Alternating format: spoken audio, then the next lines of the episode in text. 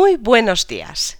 Te doy la bienvenida al último programa de Universo Japón Podcast del año 2021. Hoy te traigo un programa enteramente dedicado a la Navidad y además con una sorpresa, un cuento japonés de Navidad que te va a encantar. Te cuento todo esto y mucho más después de la intro.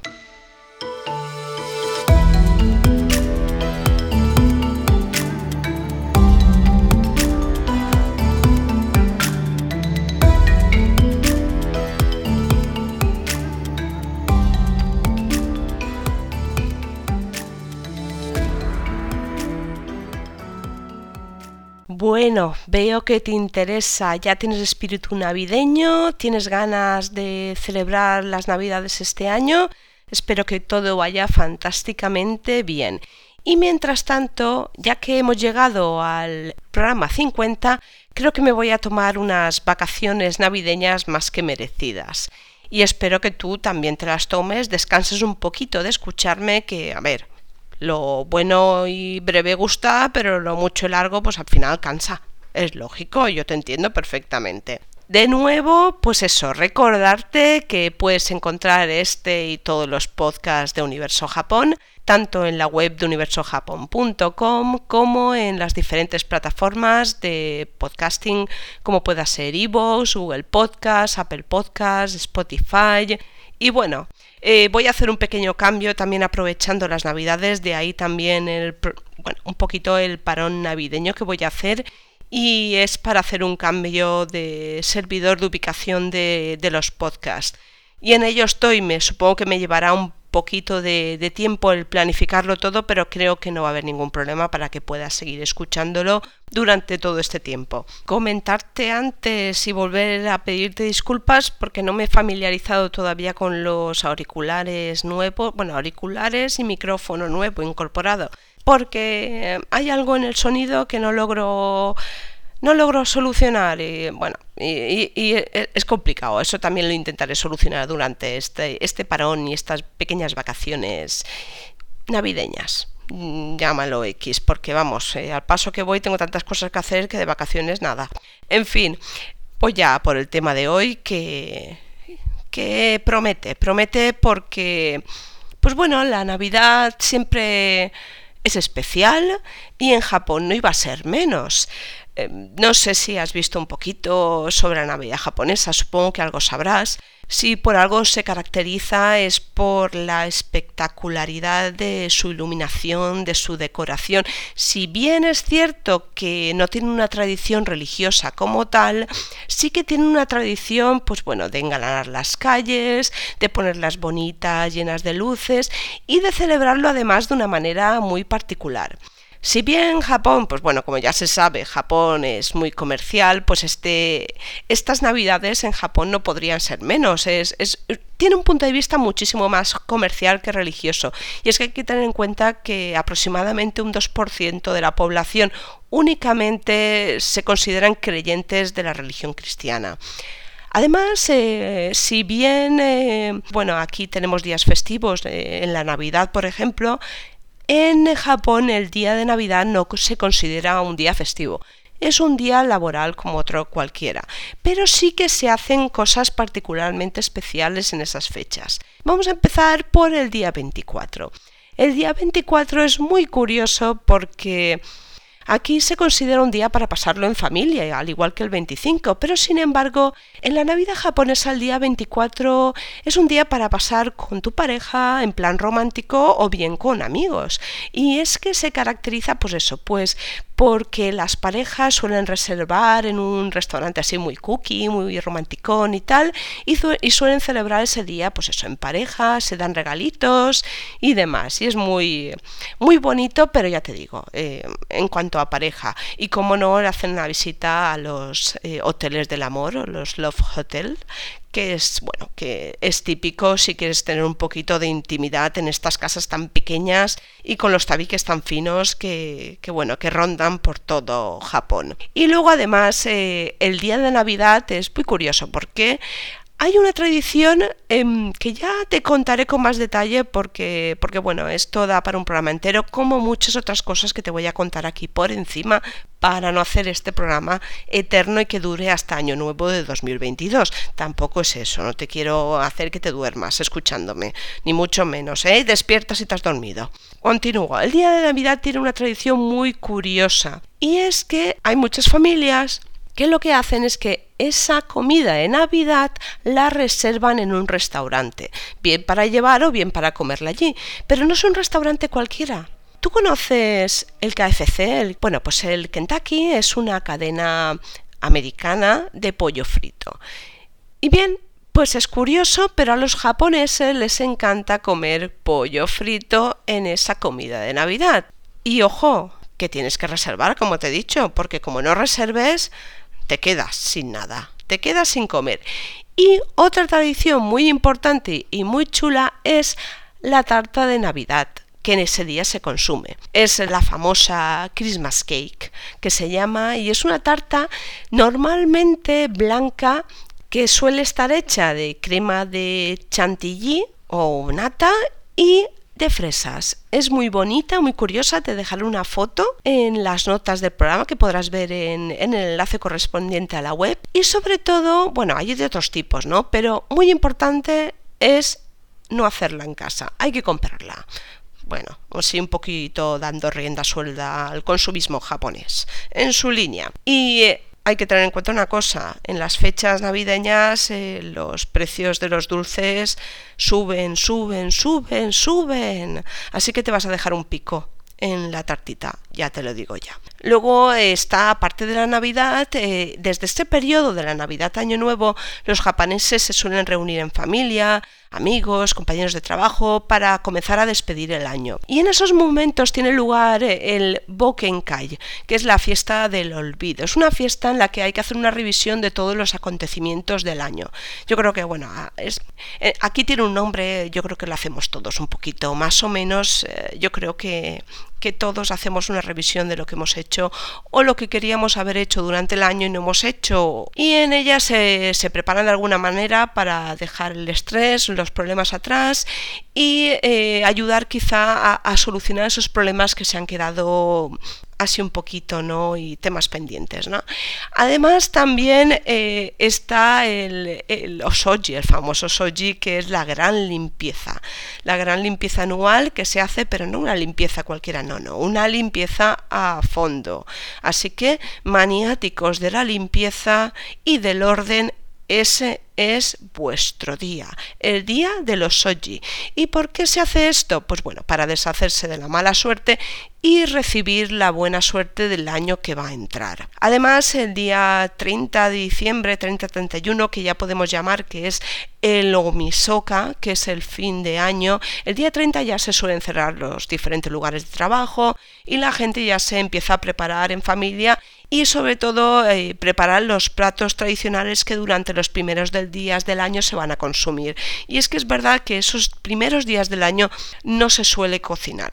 Y ya te explicaré en un programa más específico cómo funciona todo esto. Además, el 31 de diciembre hay un, una tradición bastante, bastante arraigada en los japoneses de ir al templo donde los monjes celebran la ceremonia del Hoya no Kame. Esa ceremonia los monjes eh, hacen sonar las 108 campanadas que representan la cantidad de preocupaciones que cada persona soporta en su vida, según las enseñanzas budistas. Con cada golpe del Kong eh, debemos desprendernos de ellas y prepararnos para el año nuevo.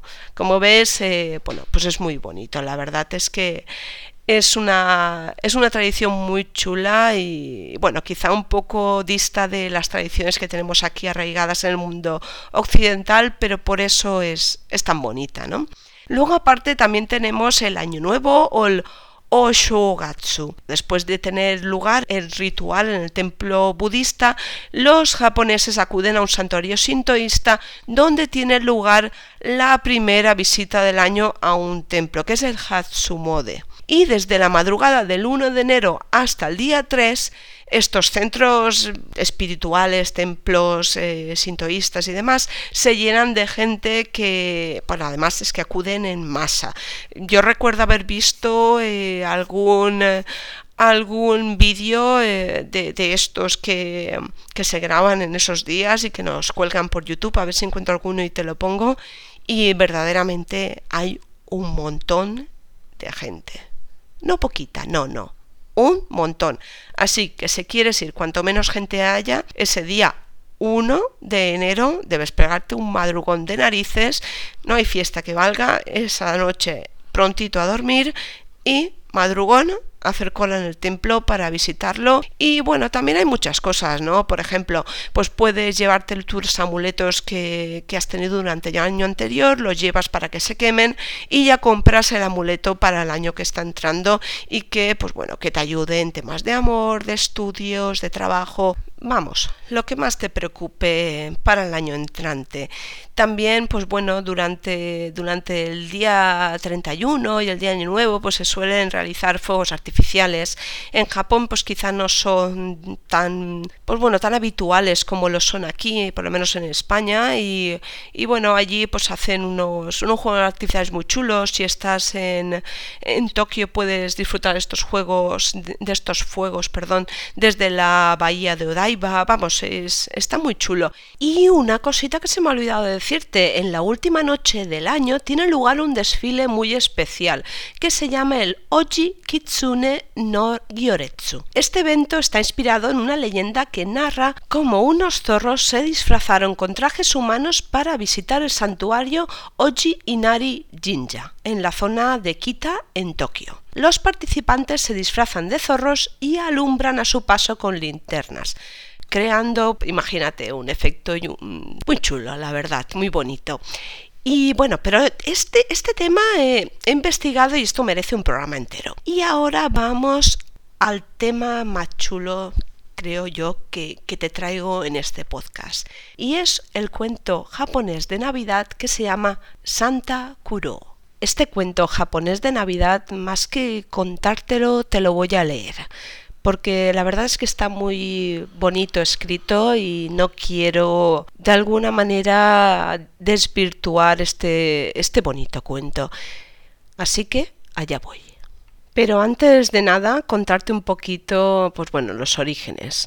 En el año 1900, Shindo Nobuyoshi publicó Santa Kuro, uno de los primeros libros de Japón en los que aparecía Santa Claus.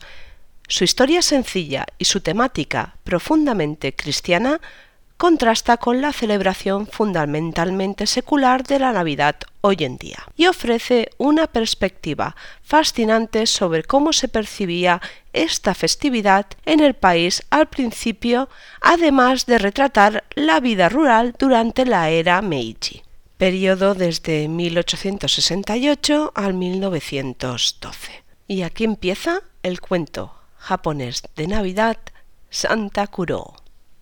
La historia comienza en una noche nevosa en el hogar de los Hayashi, situado en las montañas de la prefectura de Nagano.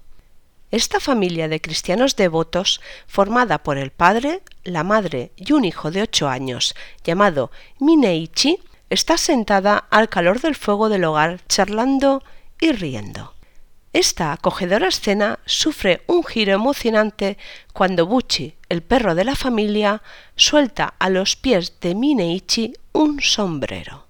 El padre, al darse cuenta de que alguien está en peligro, prepara un trineo y junto a Mineichi sale detrás de Buchi hacia la tormentosa oscuridad.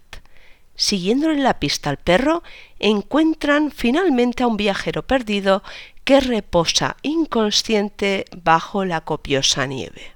Agarran al extraño medio congelado y lo llevan a su casa, donde la madre, que trata desesperadamente de salvar su vida, intenta calentarlo echando generosos matojos de paja al hogar. Después de varios momentos de tensión, cuando parece que todo está perdido, el viajero abre los ojos. El caminante es Shiguchi Gohei un agricultor de 50 años del lejano pueblo de Hanai. Después de experimentar un gran regocijo por la milagrosa recuperación del hombre, los Hayashi comparten sus creencias religiosas con su nuevo amigo. Gohei, un seguidor de la fe sintoísta, se queda atónito ante lo que escucha y siente miedo ante su alma mortal. Después de tres días de convalecencia agradece efusivamente a sus salvadores y regresa a casa. Llega la primavera y la vida continúa plácidamente para la familia Hayashi. El padre labra los campos, la madre cuida de los gusanos de seda y Mineichi está ocupado con sus estudios. La vida toma un giro inesperado y trágico cuando el padre cae enfermo de forma misteriosa. Llaman a un doctor, luego a un cura, más tarde a otro doctor, pero su estado no hace más que empeorar. Pasan las estaciones y a medida que avanza el otoño, el padre regresa de las puertas de la muerte con una milagrosa recuperación que hace que todos, incluido el cura, lloren de júbilo. Sin embargo, esas sonrisas se vuelven muecas de preocupación cuando se dan cuenta de que no se ha plantado nada en los campos este año y que no hay dinero o reservas de comida para el inminente invierno. Estas preocupaciones son eclipsadas pronto por el triste hecho de que Mineichi no recibirá ningún regalo de Navidad. Pero en Nochebuena su amigo Gohei reaparece trayendo consigo tres grandes bolsas de regalos y dos imponentes fardos de arroz que en este caso no son llevados por renos, sino por cuarenta y cinco muchachos que los arrastran. La Navidad está a salvo y se vive un gran regocijo. Mineichi se va a dormir aún muy emocionado, pero como muchos niños en la mañana de Navidad, ya está despierto con las primeras luces del alba y para su sorpresa encuentra su cama rodeada de regalos. Entusiasmado, Trata de despertar a su madre, que se niega a moverse de la cama cansada tras tanto desasosiego. Mineichi tiene más suerte con su padre y lo convence para que le lea la nota que ha encontrado junto a los regalos. La nota dice así Aquí tienes estos regalos por seguir las enseñanzas de Dios y por ayudar a tu padre a salvar la vida de ese viajero. Bien hecho, muchacho y la nota viene firmada de la mano del hombre que vive en el norte, Santa Kuro. La historia termina con Mineichi mostrando sus regalos a sus amigos, otra antigua tradición. Con el regreso de la paz y la prosperidad, la campana de la pequeña iglesia del pueblo repica y las voces de los vecinos que cantan villancicos se escucha en la distancia. Todos se unen al canto Viva la Navidad, viva la escuela dominical y viva Santa Claus. Bueno, y hasta aquí ha llegado el programa de hoy. Espero que te haya encantado tanto como a mí escuchar todas estas historias navideñas, sobre todo el cuento de Santa, de Santa Curo, perdón, que no me salía. Y espero que hayas disfrutado de todo lo que te he ido contando durante este 2021. Te recuerdo que este es el último podcast del año, que te espero a la vuelta después de Navidades y de Reyes con nuevos programas de cultura japonesa, porque tengo muchísimas cosas que contarte y, tú muchísimas cosas que aprender todavía de Japón. Nada, sin más, eh, te doy las gracias porque estés escuchándome, te doy las gracias por tus comentarios, porque reenvíes este programa a quien consideres que le pueda gustar todo este tema de la cultura japonesa suscríbete, recuérdalo, sabes que estoy también en, en YouTube, aunque bueno, eh, de momento algunos están en imagen y otros no, otros simplemente es este podcast pasado a YouTube. Pero como siempre, sabes que puedes visitarme en universojapón.com y seguirme en redes sociales, Instagram y Facebook. Bueno, y sin más, darte las gracias, como siempre, porque estés al otro lado, porque sin ti esto no sería posible. Arigato, gozaimashita, matane.